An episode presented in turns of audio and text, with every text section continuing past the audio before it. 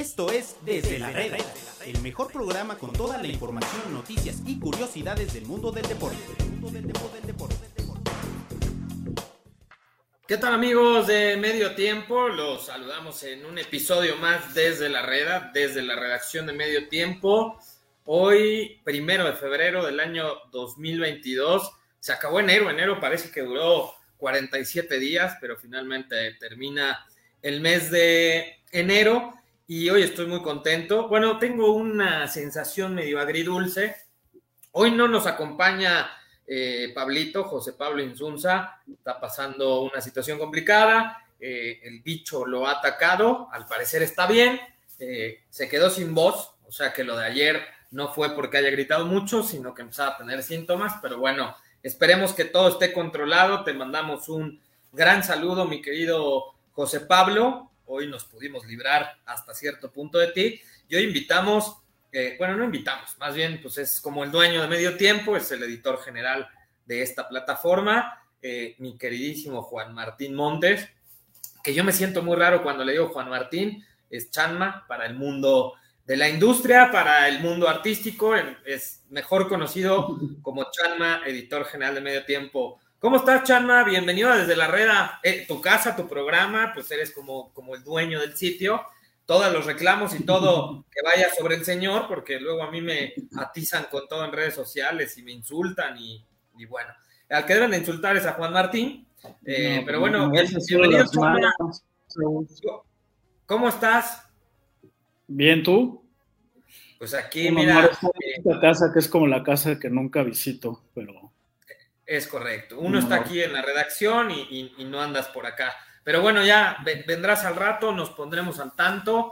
Eh, acá te esperamos. Hoy, Chama, pues eh, platicar nuevamente del tema de selección mexicana. Se viene un partido trascendental y fundamental el día de mañana que estaremos cubriendo a través de medio tiempo en todas las plataformas que tenemos, en todas las salidas y todo el ecosistema. Es un partido que increíblemente del arranque que se tuvo con el Tata Martino y del arranque que se tuvo en la eliminatoria, pues yo pensaría que, eh, digo, hablando a toro pasado, yo hubiera pensado que este partido iba a ser de trámite, un partido contra Panamá en el Estadio Azteca, pues yo pensaría que es de trámite. Y hoy, Chanma, se ha vuelto trascendental el resultado, se ha vuelto trascendental porque no viene jugando bien la selección, porque ha perdido muchísimos puntos en el camino, porque el Estadio Azteca no pesa como tendría que pesar, eh, ya los panameños, los ticos, los jamaiquinos, ya nadie se asusta al ver el, estadio, ya voltean para arriba y, ah, el estadio Azteca. Entonces, ¿qué es tu opinión del día de, mañana, el partido entre México y Panamá? ¿Qué esperas mañana? Eh, ¿Habrá un cambio real? Pues eh, futbolísticamente es difícil imaginar un cambio radical, pero yo creo que a nivel de alineación sí tendrá que haber este, modificaciones, sobre todo porque esa ha sido la principal molestia en la Federación Mexicana de Fútbol. Seguramente se lo habrán hecho saber al Tata después de este partido contra Costa Rica, eh, pues que sí fue como una necedad el mantener a Funes Mori, el dejar en la banca a Alexis Vega, a Henry Martin. Eh, pero lo importante no es solo por lo que se vio en la cancha a partir de eso, de esas necesidades del Tata, sino por cómo molestó en la Federación Mexicana de Fútbol eh, pues esa, esa, alineación, ¿no? Yo creo que a nivel de, de, alineación sí veremos cambios. En lo futbolístico ahí tengo mis dudas de que, de que pueda ser un partido distinto, sobre todo porque Panamá ha tenido una, una eliminatoria mejor que Costa Rica, por ejemplo. Y a mí lo que me parece, eh, pues que es lo más importante a destacar es justo lo que mencionabas al principio, ¿no? Que, que lo que tiene en estos momentos a la selección mexicana en esta situación es un combo de cosas y, muchas no son nuevas, ¿no? Eh, el tema de que, de que los rivales de CONCACAF en el Estadio Azteca cada vez se, le encierran más, se le dificultan más jugar a la selección mexicana.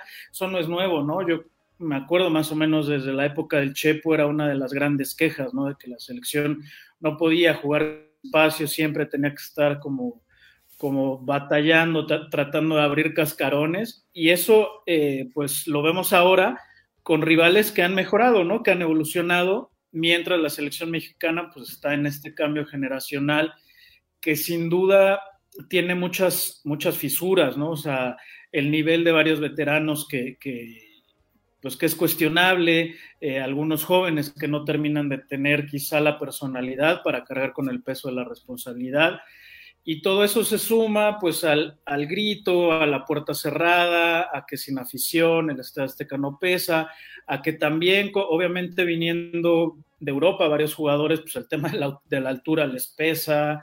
Eh, yo, y, y, y, si a eso le añades que el Tata Martino, pues, a, a mí me ha sorprendido su, su su grisura, ¿no? O sea, yo, yo, yo, lo, yo lo imaginaba con un tipo, como un tipo con mucho más recursos, con mucho más capacidad de hacer reaccionar a un, a un plantel, no solo desde lo táctico, sino también desde lo emocional, y está claro que no lo ha logrado, ¿no? Yo creo que, que al Tata se le puede cuestionar eso, pero también por lo, por lo, por lo mucho que, que ha dejado de hacer, ¿no? Yo sin ser... Eh, Oye, Chama, pero a ver. de Osorio como tú sí, al menos sí destaco esa diferencia. Osorio estaba en los partidos, todo su equipo estaba en los partidos, al Tata nunca lo hemos visto y todo yo eso quiero yo creo entender que... algo, Chama, y, y an, antes de meternos ya de lleno en el tema de, de Gerardo Martino y si está, no está, si vive aquí, si no vive aquí, antes de meternos en eso, a mí la verdad me sigue costando mucho trabajo que mucha gente, incluso tú lo acabas de decir, que la CONCACAF ha crecido, que los equipos han evolucionado. Ok, en, en, cierto punto la compro, el caso de Estados Unidos, el caso de Canadá, que esta eliminatoria ha sido brillante por parte del equipo canadiense, Estados Unidos con el tema de las exportaciones a Europa, porque también es mucho más fácil, de acuerdo a la estructura de su liga, de acuerdo a lo que ganan en Estados Unidos. Muchos inversionistas de equipos europeos son americanos, lo acabamos de ver el tema del portero eh, estadounidense que va al Arsenal, el Arsenal es... Eh, eh, sus propietarios son americanos, pero bueno, eso da para otro tema. Yo lo que quiero saber es, todo el mundo me dice que ha subido su nivel con CACAF. A ver, vamos por partes. Costa Rica. Hablas de un cambio generacional en México, pues el de Costa Rica está todavía más marcado. Empezaron la eliminatoria de una manera garrafal. Muy malos partidos. La, eh, la prensa costarricense, la prensa tica, eh, se queja justo de este cambio generacional. También es así que sigue arrastrando las piernas Brian Ruiz cada partido y siguen sin tener este cambio y vienen al Estadio Azteca y le hacen partido a México. Yo creo que la transición del equipo mexicano en este cambio generacional no ha sido tan abrupta porque vemos a un Andrés Guardado, sí, pero también está Charlie Rodríguez en el medio campo y también está Luis Romo y arriba está el Chucky y hay nuevos jugadores como Alexis Vega, o sea, no creo que sea cambio generacional. En la central, pues tenemos a Johan Vázquez, que está jugando en Italia, que sigo sin entender por qué carajos el Tata Martino no lo quiere, no, no, no, no está, pero bueno, ¿por qué ellos sí y nosotros no? Diría eh, Cristian Martinoli, ¿por qué ellos sí crecen? ¿Por qué nosotros no crecemos? ¿Por qué con la infraestructura que tenemos, con las categorías sub 13, sub 15, sub 17, sub 23, ¿por qué con la infraestructura que se tiene los procesos de jóvenes, por qué no crecemos y por qué supuestamente con CACAF sí crece? Pues yo creo que eso es algo muy fácil de explicar y me sorprenda que sea tu duda, porque mientras más estás cerca de la élite, pues es más difícil crecer, o sea, mientras estás más lejos de la élite, pues ¿estamos cerca de la élite? Tu margen de crecimiento, tu margen de crecimiento es mucho mayor y obviamente es mucho más fácil recorrer eso que recorrer lo poco que, que, que te aleja de la élite, ¿no? Yo no estoy diciendo que México está al nivel de, Bélgica, eh, Brasil, Argentina, pero sin duda es, ha estado mucho más cerca de esos países que el resto de los países de CONCACAF.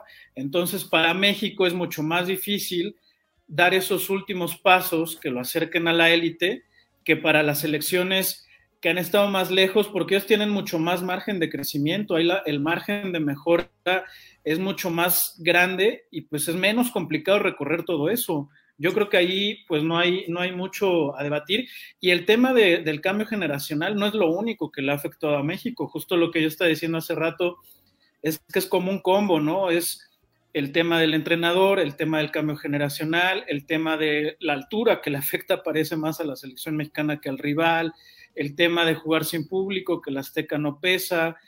Yo creo que son, y, de cómo se le, se le dificulta a México jugar como local, por cómo se le encierran, yo creo que son varios factores. O sea, yo no diría que solo el cambio generacional es, es lo único, pero sin duda, pues sí, o sea, si, si, si comparas el margen de crecimiento que tienen el resto de las elecciones en CONCACAF con el que tiene México, pues es mucho mayor el de los rivales. Y ese, parece... largo, pues es un poco menos complicado de recorrer. Me parece alarmante, la verdad, que, estemos sufriendo otra vez en la eliminatoria, pero bueno, eh, aquí los responsables son muchos, evidentemente, jugadores, cuerpo técnico, eh, evidentemente dirigentes. Eh, y hoy invitamos justamente a alguien que es muy crítico, por no poner otra palabra más ofensiva, eh, es buen cuate, yo lo quiero mucho, eh, pero de repente, híjole, es sumamente radical. Y hoy lo quería invitar justamente para que nos diera su punto de vista aquí en medio tiempo. ¿Qué es este gran problema que está sucediendo en la selección mexicana? Desde mi punto de vista, el proceso del Tata Martino parece que está podrido, o sea, parece que ya se, se pudrió el tema, parece que este proceso no va a llegar a nada. Eh, y alguien que ha sido muy crítico en los últimos tiempos de Gerardo Martino es justamente Enrique Beas, eh, el famoso chivermano, el periodista polémico, visceral, eh, odiado por muchos en redes sociales. Este sí no es amado y odiado. Este, yo no creo que nadie lo ame en redes. Yo nunca he visto que alguien le, mande saludos. es lo mismo que dice mi mamá, güey. es correcto. Ya le dije que no se meta a las redes sociales. Mira, tu mamá Gerardo Velázquez de León y un servidor, creo que somos los únicos que en esta, en esta vida que te queremos. no, de hecho, lo de Gerardo no. Gerardo Velázquez de mamón, ese pedazo, e, ese exagerado, es decir, que dejarlo al lado. Ese güey sí es tóxico, ese güey sí está amargado. Yo no, güey, yo no, yo no. A ver, a ver. Yo no, porque mira, Juanma, yo cuando conocí a Juanma, eh, se acordará que a mí me tildaban de porrista selección mexicana porque tuve la oportunidad de acercarme, eh, muy agradecido, por cierto, con la gente de Adidas durante varios años generando un concepto que se llamó Pasaporte Adidas. Y, la idea era vincularnos con la selección mexicana y nos tocó ese proceso del 2013, eh, justamente el Chepo de la Torre, y en donde me acuerdo que cuando yo llegué a las oficinas de, Adidas, con muy buenos amigos, con lo que generábamos en aquel proyecto Ibero 99, ah, porque estábamos muy emocionados por la medalla de, oro, ¿no? Entonces, cuando presentamos aquella primera reunión, con mucho gusto, Agus Juan, amigos de mediotiempo.com, ¿cómo me acuerdo de decir, es que viene la buena, ¿no? Viene, viene una generación que va a competir. Trazamos un proyecto muy interesante en el sentido, yo, yo creo que multidisciplinario, como nos gustaba en aquel entonces, éramos muy, muy pachecos y clavados. Eh, y, justamente ahí tratábamos de, de, enfocar lo que podría ser el detonante de la selección mexicana, porque veníamos de, de gozar una medalla olímpica, ¿no? O sea, imagínate lo que era ganar el oro, güey, para la selección mexicana. Tú decías, háganse a un lado, o sea, se nos viene un Che 2013, porque Brasil 2014, bueno, aparte en Sudamérica, el, Mundial, y, y bueno, nos, nos, dieron un trancazo de realidad. Y, este golpe emocional, como tú le dices, es cíclico, pues tú te vas al 2002 y madre santa, ¿no? Lo de Enrique Mesa, misma chingadera, perdón, misma, misma madre. Y nos vemos ahora con Carlos Tata Martino que nos acercó a un sentimiento emocional de congruencia, como nos hacía falta después de que un, metodólogo, un metodista, un, tipo de, buen verso con las mujeres, con, su entorno, eh, yo no sé qué tanto realmente con el fútbol, llamado Juan Carlos Osorio, pues engatusó, ¿no? O sea, le puso espejitos a los, a los, eh, pues, de estos engañapendejos típicos, ¿no? Que, que empican ahí, jajaja, Perdón, perdón, Agus, es que, por no decir engañabobos, porque él, él no lo entiende así porque engañó a mucha gente, eh, timó a mucha gente. ¿En qué engañó, Enrique? O sea, ya te aventaste un choro desde el 2013, pero ¿qué te Espérame, espérame, a lo que voy es que nos, nos hay, que recordar que cuando Juan Carlos Osorio, porque aparte Juan Carlos Osorio, como estos personajes que te hablan, te endulzan el oído, pues cuando te votan o te dejan, pues te dejan como un mini trauma, ¿no? Y así le dejó un mini trauma al jugador que nos quiso meter a este Imanol Ibarrondo a chaleco, ¿no? Y, y mandarnos estos mensajes de superación personal eh, que se los compraron muchos, ¿eh? O sea, de hecho varios ahí lo siguen retuiteando. Saludos a Carlos Salcedo. Y entonces ahí andan retuiteando y creyendo en este speech emocional en donde Juan Carlos Osorio confundió al futbolista mexicano, ¿no? Para muestra el partido México-Suecia, en donde Edson Álvarez, hoy por hoy para mí el mejor futbolista mexicano, nunca había estado tan confundido en una cancha de fútbol como, como, esa, como esa tarde, noche, ¿no? ¿Y, qué provocó? que México cuando llegara con toda esta desconfianza, porque nos ponían unas reverendas madrinas, Chile, Alemania en confederaciones, Suecia, pues llegamos al punto en donde estábamos tan confundidos que requeríamos congruencia. O sea, veníamos de Miguel Herrera que se sapeó a Cristian Martinoli, de Juan Carlos Osorio que nos timó. Y entonces la generación mexicana que ya la creíamos otra vez importante, trascendental por los minutos, porque este tipo nos dijo, entre más minutos jueguen en grandes equipos del fútbol europeo, mejor va a estar la selección, ¿no? Y entonces ahí vamos todos, insisto, de tarugos a creerle, no, sí, vamos para allá todos. Y justamente cuando viene este, este rompimiento, te acordarás aquellos partiditos que dirige el Tuca, el Tuca Ferretti, ¿no? Entonces queríamos que Tuca, que Tuca, que Tuca, y no, pues que el Tuca no va a querer, el Tuca no quiere que no lo muevan de Tigres. Abro un paréntesis porque quién sabe si Miguel Herrera con Tigres vayan a querer que sea el plan B. Se imagina todo lo que ha invertido Tigres por el proyecto de Miguel, pues cierro paréntesis, no dejaron ir a Tuca, cierro paréntesis. Y ahí entonces, cuando fueron a entrevistar a Jürgen Klopp, se acordará, ¿no? Memo Cantú creo que habló con, con, con 14 mil técnicos. Se le abrió el camino del cielo porque Tata Martino vencía contrato en el Atlanta United y vámonos, sopas borrego. Técnico que había dirigido a Messi, técnico que había dirigido a Neymar, técnico que había llevado una final de Copa América a Paraguay, a Copa América a la selección de Argentina y entonces llega este personaje con el 4-3-3 de la congruencia, parando en seco, criticando al establishment, criticando incluso los partidos que se iban a generar, y llegó la pandemia. Y cuando tú dices, Agustín, hace rato que te escuchaba con mucha atención, eh, cuando tú dices, es que, a ver, da igual que a lo mejor no esté aquí o no, no, es que yo llevo en serio diciéndolo un año y, y a las pruebas me remito, ahí están mis mensajes grabados, en donde cuando uno se entera que él pasaba ya más tiempo en Rosario, le pegó la pandemia. A la gente grande, a muchos, y ustedes lo sabemos, a nuestros papás, este, abuelitos, todos, la pandemia a muchas personas mayores les pegó muy fuerte. ¿Por qué? Soledad, separación, eh, estar de, plano viviendo con una angustia normal, porque aparte fue, el, COVID le está diciendo a la gente adulta, vacúnate porque si no en verdad te enfermas y te mueres. Estás, jugando con esa depresión constante en tu pueblo. Se separó del fútbol mexicano, se separó, se separó, tronó el, discurso de congruencia con el que estaba construyendo el proyecto, lo tronó, lo tronó, perdió los entonces, vínculos, perdió los vínculos, dejó Enrique, de trabajar con los jóvenes, que... dejó de trabajar con el futbolista mexicano.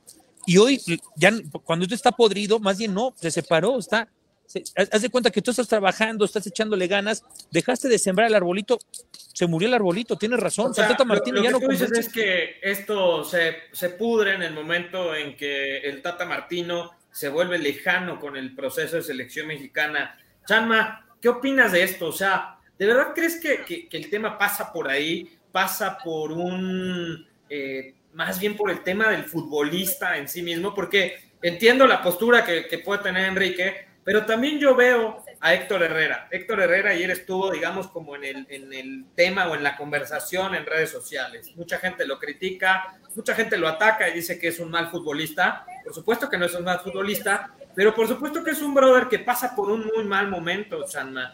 Eh, entonces, es, es lo que yo decía hace rato, es responsabilidad de todos, pero el futbolista también no pasa por buen momento en sus clubes, Chanma. Pues es que yo, yo insisto, o sea, en la medida en que insistamos en analizar o en tratar de encontrar un motivo, pues yo creo que estamos cerrando el diagnóstico, ¿no? Pues son muchos motivos, o sea, por supuesto que el Tata no esté en México no ayuda. Es por multifactorial. el mal momento de varios jugadores no ayuda, lo que decía al principio, que el Azteca no pese no ayuda, el poco o mucho crecimiento que han, tenido, que, que han tenido los rivales, pues es un obstáculo. O sea, yo creo que eh, el chiste es analizarlo eh, desde una perspectiva un poco más amplia, no queriendo encontrar el hilo negro, sino ver la foto pues, un, desde una perspectiva panorámica y ver que son varios los factores, ¿no? Los que están incidiendo en este momento que, pues sí, digo, puede, puede ser crítico, pero también lo que yo me pregunto es qué va a pasar si para sorpresa de muchos México le gana, le gana a Panamá. No, o sea, eso sería es que, es que, a ver, es que Agustín, que Agustín, Panamá Agustín no me dejó terminar mi, mi, mi, o sea, me, me invita el, el, el no, güey, pues mi, mi hermano también, este te estaba, dando una, te estaba dando todo un cuadro completo. Sí, güey, pero y, y me interrumpiste. La conquista, y me o sea, porque ahí te va. O sea, no, no, no, es que, es que lo, traigo, te lo juro, muy bien trabajado. Y, y, y, y además, eh, eh, eh, te lo juro que esto que, tú, que dice Juanma, creo que es multifactorial. Vamos a dividirlo en cuatro frentes, si te parece. Vamos a ponerlo con los dueños que al final del día son los que manejan la pelota en el fútbol mexicano, incluida la selección. Vamos a trabajarlo con la Federación Mexicana de Fútbol en un, en un segundo tópico. Tercero, cuerpo técnico. Y cuarto, los jugadores. En la parte de los jugadores, en esa dinámica que dice Juanma multifactorial, hay algo que es eh, multifactorial, es, es, tremendo y es real. Al Chucky Lozano se lo están comiendo en Italia, ¿eh? que es una de las grandes eh, mentiras de la historia del Napoli. ¿eh? Lo, lo, que pagaron por él, lo que ha dado, la gente no lo quiere en Italia como tal. Luego, el Tecatito Corona. Qué bueno que ya agarró el contrato con Sevilla y ojalá la reviente, pero lleva un año jugando basura en el Porto. Raúl Alonso Jiménez es el caso de éxito más grande de un futbolista a nivel, a plano humano, quién sabe si a nivel deportivo, porque ya regresó al fútbol y con la selección mexicana, Raúl Jiménez no ha vuelto a pesar. La neta, desde que regresó después de la lesión con selección mexicana, Raúl Alonso Jiménez ah, no ha vuelto a pesar. Muy poco, ojalá, ojalá pese, ojo, ojo. Ya, lo que él ya hizo ya es un triunfador, ¿eh? Y es una historia para contársela a todos los nietos de, de cómo después de una fractura de cráneo regresas a las canchas. Increíble lo de Raúl. Y lo de Héctor Herrera es un tipo que se perdió en la fiesta, porque acuérdate que me lo iban a divorciar porque me lo cacharon cintureando a las chicas este, por las cuales pagaron para tener una diversión tremenda en las lomas. Eh, y, ese Héctor Herrera se termina enojando con este grupo. Viene la separación de Javier el Chicharito Hernández, un equipo que está dividido en gran medida por lo que le hicieron al Chicharito Hernández. Y entonces vienen estos cuatro referentes. Aunque te rías, güey. Agus, aunque es que aunque te rías, es que si vamos a ser críticos, y vamos a ampliar la fotografía, vamos a ampliarla en serio. El equipo, no, no, es que no esté muy atrás, es que eso, esto, es que tú, es que si tú lo quieres resolver como dice Juan, eh, Juanma, ya, es Tata, no, los jugadores, pues no seamos tan reduccionistas, pues hay un problema que tienen que curar, que es el de Chicharito Hernández, el de Javier Hernández se tiene que curar, porque Héctor Herrera es uno de los responsables que, se peleó. Héctor Herrera está más preocupado por darse otra cirugía plástica, güey, que por volver a jugar fútbol está más preocupado en, volver a hacer una reducción de orejas y para que se ponga la nariz así bien guapa, porque el güey en verdad cree que algún día se va a parecer a Cristiano Ronaldo. En serio, en serio, pues es un tipo muy inseguro. Y entonces pues, es un chavo que, está buscando ser más galán, que ya mejor futbolista, se perdió. Se perdió Herrera, pero bueno. Te, fuiste a la fiesta, te fuiste a la fiesta del 2013. Pues sigue, se sigue arrastrando, se sigue arrastrando. Pero, estamos hablando del nivel, ahorita vamos a hablar del nivel futbolístico de hoy de los jugadores. Por eso, es lo que te digo, los jugadores, pero los jugadores tienen varias vertientes, Agus. Sí, sí, te digo, si solamente nos queremos meter al tema cancha como hoy por hoy le hacen el mame los nuevos periodistas, ¿no? De eh, estos nuevos centennials que, hablan de fútbol, ¿no? El fútbol en estado puro, ¿no? Y, y, quieren quedarse ahí, pues están perdiendo el por qué, por qué carambas la selección está dividida. la selección está este dividida. Este proceso? ¿Por qué este proceso arrancó bien? Bueno, nos vamos al cuerpo técnico échale un ojo al cuerpo técnico y por qué Tellier está ya enojado y peleado con varios. Porque agarró el Tata Martino y quiso aplicar el estilo europeo. Yo no hablo con nadie, yo soy Tata Martino, yo a un lado, solo cuando tengo que hacer referencia. Ay, espérate, güey, ni siquiera agarré al, homenajeado Andrés Guardado, ¿eh? Porque ya de Andrés Guardado, o sea, Dios mío, después del chistecito este estupidito que se aventó en Sevilla, ¿no? Con el Betis, le, tuvo que haber costado mucho más, pero ahorita no, Andrés, el principito, ¿no? Pero bueno, nos vamos con el tema de, del cuerpo técnico. El Tata, la verdad es que ya le valió cacahuate con el cuerpo técnico hablar con el jugador mexicano. No hay diálogo, no hay diálogo. Y llega Federación Mexicana de Fútbol, John de Luisa, vende, vende, qué bien, pregón, bien John, bien John, vendiendo, vendiendo, pero no ha encontrado en verdad que gente de la federación sea un buen interlocutor, jugadores, cuerpo técnico. Gerardo Torrado, un becadazo, y Nacho Hierro a mí que me expliquen qué hace. A mí que me expliquen qué hace Nacho Hierro. Tenemos a dos tipos que, bueno, Nacho Hierro creo que ni siquiera jugaba bien al fútbol, pero bueno, está ahí. Y Gerardo Torrado, de carácter y todo, pero que está más preocupado por hacer otras cosas también que por ser ese vínculo y ese puente entre los jugadores y el Tata Martino. Esa es, esa es la chamba de estos güeyes. ¿Y qué están haciendo? Nada. Está fragmentada. Se requiere ahí que John de Luisa de una vez se dé cuenta que necesita un nuevo personaje que sea el vínculo. Y ya por último, en el tema, insisto, de los dueños, creo que sí hay algo muy sensato que sí la mayoría decimos. Si esto es un tema tan cíclico en la selección mexicana, el problema creo que es de raíz y es porque no sabemos cómo realmente aprovechar un proceso de trabajo como hoy Estados Unidos se reinventó y como Canadá se reinventó. Todo lo demás tenía razón Agus. Hoy compararte con Panamá, con Costa Rica y todo es mentira. Estados Unidos y Canadá para el Mundial 2026 van a llegar con un proyecto serio. En México, una vez más, estamos en este loop interminable. Perdón, Agus, solo quería dar mi hipótesis completa. Gracias, Juanma, por ser paciente conmigo. Eh, pero bueno, es lo que quería decir antes de que me interrumpa este barbaján. No, no, no, pero, eh, o sea, está bien, digo, es, es un gran punto de vista. Nos, nos fuimos hasta 1978 prácticamente del Mundial, donde fracasó esa selección argentina. Pero lo entiendo, entiendo. A ver, vamos a, a, arrancar con otro tema que viene de la mano. Vamos a suponer que el día de mañana, Chanma, eh, haya un desastre en la cancha del Estadio Azteca. Eh, no se pierde, pero se empata. Querrá decir esto que nos arrancaron en, la, en el Estadio Azteca eh, cuatro puntos, ¿no? Tanto Costa Rica como, como Panamá.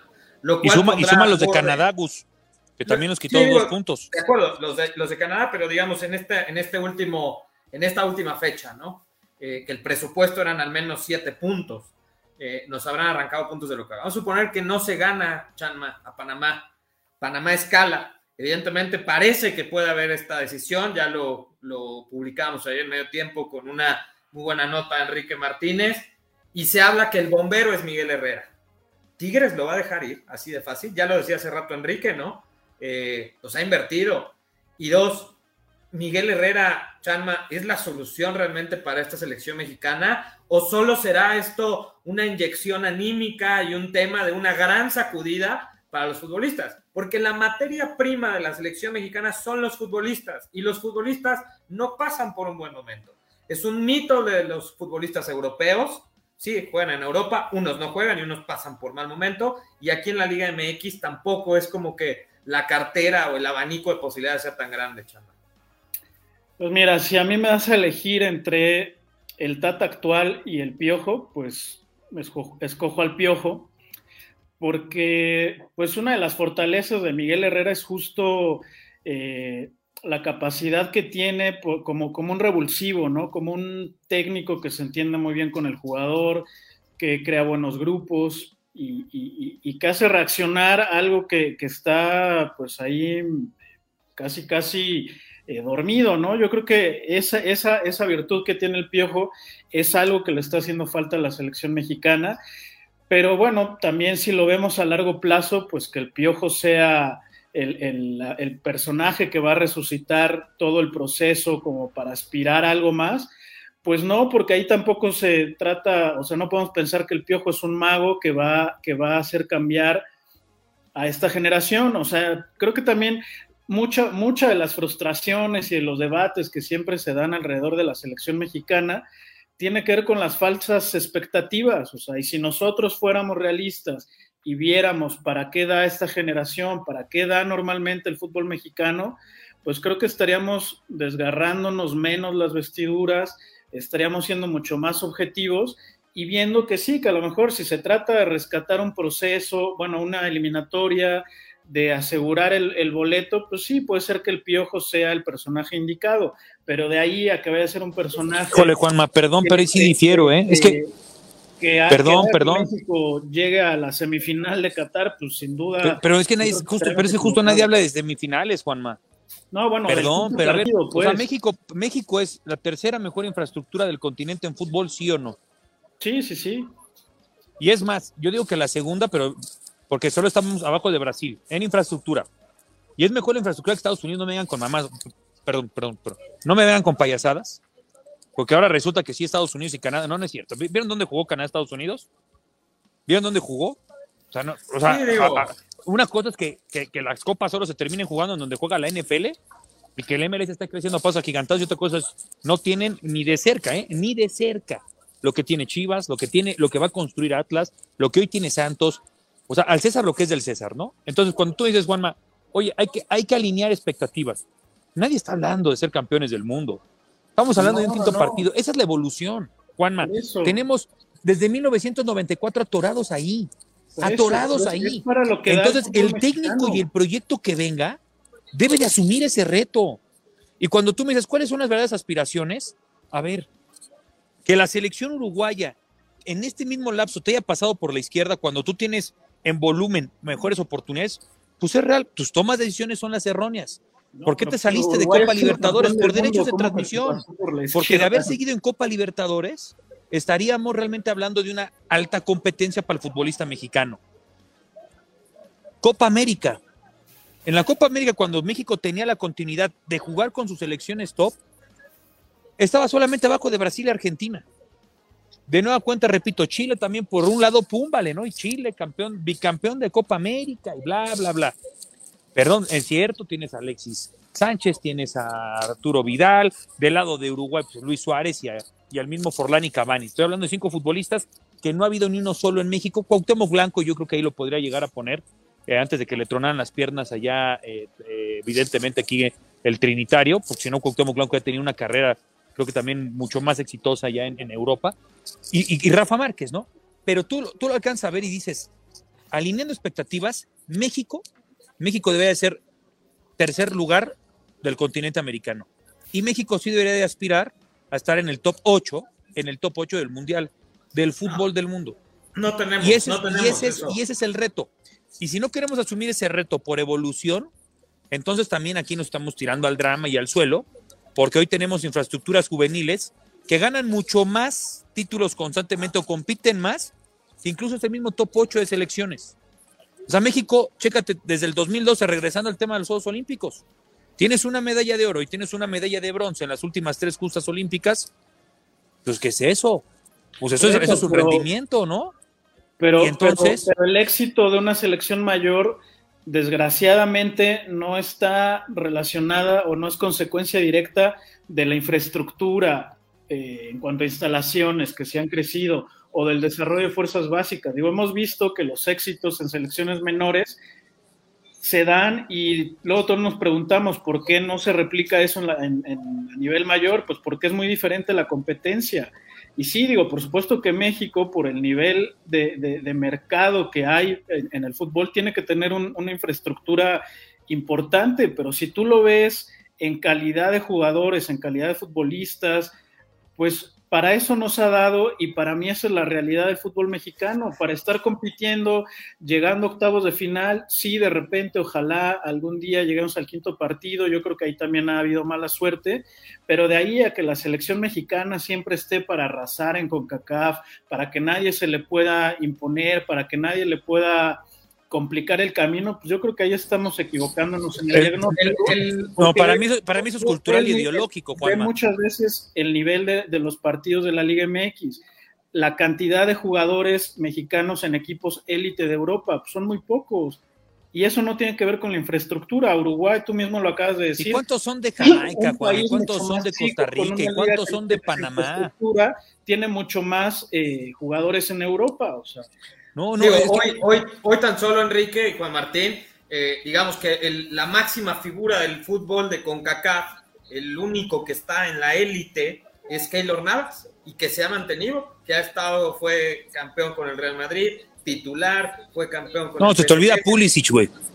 Pulisic, campeón también de Europa. Y te tienes que poner y tienes que poner también ya Alfonso Davis con el Bayern no, no, no, no, no, Que ojalá regrese, ¿eh? Ojalá que le dé. espérame, espérame. Yo, ya no supe si la vacuna ahí me, me, fregó a mi Alfonso Davis. ¿eh? Pulisic, no es titular indiscutible en el Chelsea, pertenece a esa plantilla, pero no es un jugador e, élite del, del, del Chelsea, no es titular indiscutible. El único jugador en los últimos 7, 8 años que es élite de la CONCACAF es Keylor Navas. Creo que tiene mucha razón Juan Martín en el sentido de que de pronto creo que nos ilusionamos de más. la afición mexicana se ilusiona de pronto de más. Eh, para mí está muy claro y yo lo separaría en dos, en dos cuestiones. El tema de la eliminatoria, me parece que ahí sí no debe de haber discusión, no debería de haber un tema en donde estuviéramos sufriendo para calificar un mundial. Me parece que sí o sí tienes que estar entre el 1 y el 2, peleándote el primer lugar contra Estados Unidos. Este proceso de Canadá ha sido bueno, pero tampoco me vengan a inventar y, Enrique ahorita me dices, ha hecho maravilloso. Dime qué ha hecho maravilloso. O sea, claro que ahorita tiene un jugador que pasa por gran nivel, que es Bucanas. Tiene Con la base, base de MLS, ¿eh? Por eso, pero, pero tampoco me digan que el proyecto de Canadá es maravilloso. El de Estados no, por Unidos. eso, pero, entonces, déjame, terminar, déjame terminar la idea. El proceso de Estados Unidos, claro que ha sido muy bueno, un poco por cómo funciona la infraestructura de la MLS, el modelo de negocio, los, es una liga que está preocupada en estos momentos por otras situaciones, que es más la exportación, de pronto traen figuras, pero no tiene una producción eh, de fuerzas básicas porque se basan también hasta cierto punto en el modelo del college. A lo que yo voy, eliminatoria tendría que calificar tranquilamente la selección mexicana. Ya en un mundial, me parece que es completamente diferente la historia. El quinto partido es nuestra gran obsesión, evidentemente, pero es como dice Juan Martín, el tipo de jugador que tenemos no es élite en el mundo. No juegan los grandes clubes y los que juegan en clubes importantes no son titulares. Y ese es el gran problema del fútbol mexicano. Creo que de repente esperamos muchísimo más de lo que realmente existe. Preocupante la situación actual de la selección, sí. Jugarnos la calificación ante la selección de Panamá me parece, con todo respeto a los panameños, pues aberrante. Aberrante decir que hoy, ya decía Juan Martín, en dado caso y que nos sorprenda México ganando, está cañón que, que digamos que México daría la sorpresa si gana. Está cañón. me enojé un poco, perdón. No, y ahí lo que yo me pregunto no, no, bueno. es qué va a pasar, ¿Cuánto daño te ha hecho? si México gana, ¿cuánto, cuánto o qué tan negativo podría ser que se mantenga la inercia, ¿no? Del Tata. Porque si gana México, eh, difícilmente va a haber un cambio en la dirección técnica de la selección. Mira, aquí nos comenta algo un compadre en, Facebook eh, y nos dice eh, Noé Cázares. Chécate esto, porque eso también es algo que yo nunca voy a entender. Noé Cázares dice, ustedes son culpables también, nomás ven jugar bien a uno y luego luego dicen que se vaya a Europa. Entonces, Enrique, en tu análisis de los culpables y este tema multifactorial, te falta la prensa, te falta la prensa amiga, la prensa tóxica, te falta la prensa que también ponemos, ¿no? Porque ahora resulta que también los los, no, la prensa, los medios. Es, un buen, ese sí es un buen tema. Te voy a decir que, a diferencia de cualquier otra parte del planeta Tierra, aquí el dueño del medio principal de penetración del país es el dueño de la selección mexicana. O sea, ojo, eh, porque sí, sí, sí hay una correlación. O sea, a diferencia de Estados Unidos, que no es de ABC o CBS, o, en Italia no, es la radio. es que en México, es que en México sí hay una pequeña delgada línea en donde justamente el equipo de todos, ¿no? Pero se llama sí ha tenido un manejo. Es que se tiene un manejo narrativo. Puedes decirlo, puedes decir Televisa, no hay problema. Sí, sí, sí. Bueno, hoy tu DN, ya Televisa Univisión que viene el chorizote de contenidos en español para todo el mundo. Mira, ahí justamente, ahí sí, ahí sí hay una correlación narrativa, eso sí es, es una realidad, ¿eh? Una correlación narrativa entre el equipo de todos, vamos muchachos, ¿no? Eh, desde México, México, ¿no? Y todos bien felices. Acuérdate cuando eras niño, cuando eras niño, ¿qué? Y veías a Chabelo y veías a todos y decías, México, ¿no? Y ahí sí no importaba qué jugábamos, ¿no? Eh, ahí nos ilusionaban solamente porque éramos parte de este gran aparato de comunicación, ¿no? Eh, que, que, tenía una penetración, insisto, de audiencias tremenda. Entonces, ellos, si te fijas, no suelen ser críticos de ese mismo entorno, ¿no? O, ya son críticos porque ya el jefe les dijo, ya el Tata Martino a lo mejor y si lo corremos. Entonces ya salieron ahora sí todos a decir, Miguel tendrá que salir. O sea, van manejando esta, este, este manejo. Tiene pues, que ver en que México esté, no esté en, zona ese sentido, en ese sentido, es que mira, a, ver, al buen tener pocas palabras, pero te lo voy a decir todavía mucho más desglosado. Eh, eh, eh, Noel, que nos escribió, tiene razón que en México sí va vinculado el crecimiento o las aspiraciones a partir del manejo de una agenda de comunicación, pero no de la prensa, porque la prensa o el periodista sí tiene que hacer un análisis libre, sin compromisos, sin ataduras. Cuando llegas a eso, pues puedes llegar a desglosar que si hay un nivel competitivo, nadie está diciendo para ser campeón del mundo, lo que le estoy diciendo a Juanma. Aquí si tú agarras un sondeo con la mayoría de los periodistas libres, que cada vez hay menos en este país, eh, sin ataduras, sin compromisos comerciales, sin compromisos que puedan realmente expresar su opinión, todos van a llegar a esta misma conclusión, que México tiene que competir como la potencia de la CONCACAF, porque tiene mejor infraestructura, que no estamos para ser campeones del mundo ni de cerca ser semifinalistas, pero que tiene que haber una evolución a los últimos 24 años. Y ya del otro lado, pues te van a poder decir justamente que si Córdoba juega muy bien, pum, vale, ¿no? Me lo inflan. Ya hasta que se enoja Paco Villa, pero antes de eso, pum, me lo inflan, ¿no? Este, el mismo JJ Macías, pum, me lo inflan, ¿no? Pero, pero tú fuiste de pero, los que pero JJ Macías, ¿de qué me hablas? Si eres, y eres libre, ¿no? O sea, Por eso lo entonces tú también eres responsable. O sea, es que de acuerdo a lo que dice este, este, eh, esta persona, eh, Noé Cázares, pues entonces, y, y hoy lo muy, escúchalo muy bien, Chanma, Enrique Veas es responsable del fracaso de JJ Macías, porque yo recuerdo, y ahorita le podríamos mandar varios mails, varios, varios mails a Enrique, diciendo que JJ Macías, producto del Guadalajara. Entonces, gracias a Enrique Veas Chanma, JJ Macías regresa a Guadalajara. O sea, gracias Qué a bueno, por cierto, gracias, gracias a eso Chivas es aspirante otra vez, ¿eh? Al título. No, bueno, ya, eres un maldito porrista. Chanma, para terminar, ¿cuáles son tus conclusiones? ¿Qué va a suceder el día de mañana? Eh, ¿Qué podemos esperar de selección mexicana? Y, si todo sale, ya no sé si decir bien o mal, porque como dices, no sé si es mejor cortar el proceso de una vez o seguirlo, pero ¿qué va a pasar mañana, Chanma? ¿Qué es lo que visualizas? Por cierto, vamos a estar mañana tú y yo ahí, este, cual buenos compadres en el Estadio Azteca. Juan Martín no opina nada, se friseó, se, no sé si se emocionó Enrique o... o No, no, es que le dio, le dio justamente, es a lo que voy, o sea, vas a hacer de los compromisos comerciales, No, no, no, yo voy a ir a cubrir. o sea, de los acreditado. 2000 invita de los Calma. 2000 invitados, Chanma, de los No, amigos no, no, de la ya fui a la, federación. fui a la red, pero ya estoy de regreso. escuchaste mi pregunta. ¿Cuáles son tus conclusiones? ¿Qué va a pasar el día de mañana? Eh, ya hablabas un poco que difícilmente verás un cambio futbolístico, probablemente en actitud. Y mañana Eh, podríamos eh, esperar, mañana podríamos esperar quizás eh, noticias y que se sacuda la federación y el fútbol mexicano.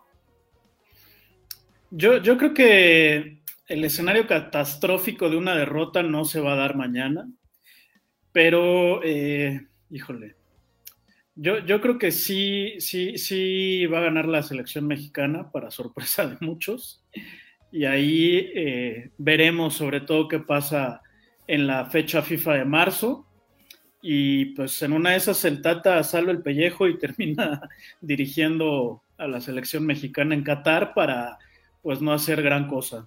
Ese, ese sería mi pronóstico. Dice Luis García, que nos está siguiendo, Luis García, tu hijo, eh, que le mandes un saludo, por favor. Un saludo hasta el sureste mexicano. Ah, ah, ¿No está en Avenida Chapultepec, eh? No, no lo sé, no lo sé, pero Puede ser. Es Qué bueno que nos está siguiendo, Luis. Enrique, para terminar, ¿qué, ¿cuáles son tus sensaciones para el día de mañana? Y te voy a hacer bien. A ver, te voy a hacer esta pregunta. ¿Qué prefieres? ¿Que mañana pierda México y se vaya Gerardo Martino? ¿O prefieres que gane México y seguirá Gerardo Martino? Nunca, nunca voy a preferir eh, la derrota de, de- de- de la selección mexicana en ninguna ecuación y bajo ningún motivo. Eh, aunque pierda, creo que debería de caer la sensatez de analizar el proyecto ahora sí a profundidad, en donde aunque gane más bien, ¿no? aunque ganen, aunque ganen, ahí tienen que meterse a profundidad. Yo creo que a corto plazo se requiere entender que Gerardo Torrado y Nacho Hierro fracasaron. Entonces, ahí tendría que darse el primer paso de cara a marzo, al gran clásico contra Estados Unidos y lo que viene, y hacer una revisión muy sensata para saber si Gerardo Tota Martino puede convencer a un nuevo cuerpo de directivos que le sepan a esto, no como Gerardo Torrado y Nacho Hierro, que permitan eh, por lo menos trazar una ruta de trabajo en donde si hay un verdadero análisis a profundidad de que se puede rescatar el proyecto para que siga trabajando el Tata adelante, si no ser lo más sensatos del mundo y realmente saber qué se quiere hacer para el Mundial en 10 meses y además para el proyecto del Mundial 2026. Ese sería como el mundo de caramelo si realmente fuéramos profesionales. Pero lo que va a terminar pasando es que yo veo que el compadrazgo ya de John está cabildeando con Miguel Herrera y ante la menor provocación, es decir, un empate mañana con el nerviosismo que traen ya los jugadores, podremos estar viendo los últimos 90 minutos de Gerardo Teta Martín. ¿Mañana crees que México empate? Creo que sí. Ok. Bueno, yo también creo que no va a ser sencillo. Yo tampoco espero ver muchos cambios. Al principio del programa, Chanma, decías, ¿no? Que que probablemente habrá un cambio en la alineación y probablemente habrá movimientos, pues de entrada, bendito sea el Señor, el Chaca Rodríguez y Héctor Moreno están suspendidos y de ahí de entrada va a haber un cambio.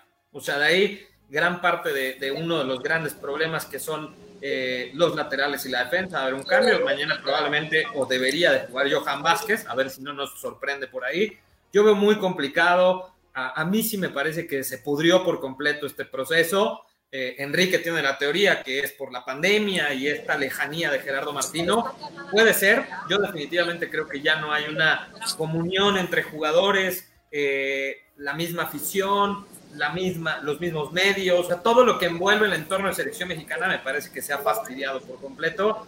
Creo que mañana no se va a ganar, sí creo que mañana se va a empatar, se va a volver a jugar mal y creo que mañana podría haber noticias eh, fuertes en temas de selección mexicana y esperar a la siguiente fecha FIFA y ponernos a rezar, porque por ahí con combinaciones de resultados y todo, pues nos tendríamos que poder rezar. Afortunadamente el repechaje sería contra Oceanía, que son nuestros hijos los neozelandeses, pero bueno.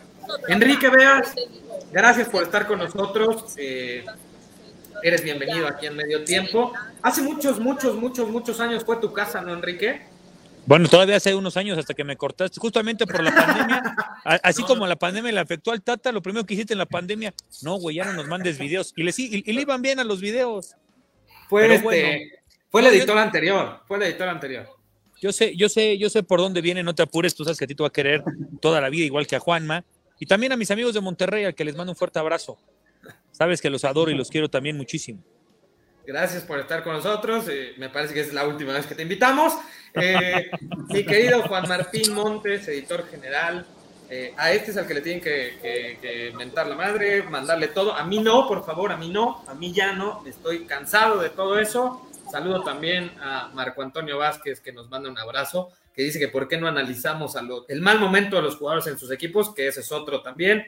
Todavía hay mucho tema. Mañana eh, nos estaremos viendo. No has dicho nada de tu galanazo de Garópolo.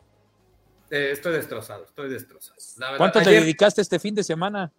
Ah, eres un gato. Oraciones, güey, oraciones. Eh, muchísimas gracias a todos por habernos escuchado el día de hoy en este live de Facebook. No se pierdan el podcast, esto mismo se va a Spotify y Apple Music. Yo les mando un saludo hoy, primero de febrero del 2022. Feliz mes del amor y la amistad. Les mando muchos besos, saludos a todos. Gracias Chanma, gracias Enrique, hasta luego. Gracias. Esto fue Desde la Reda. Los esperamos mañana con más información del mundo del deporte.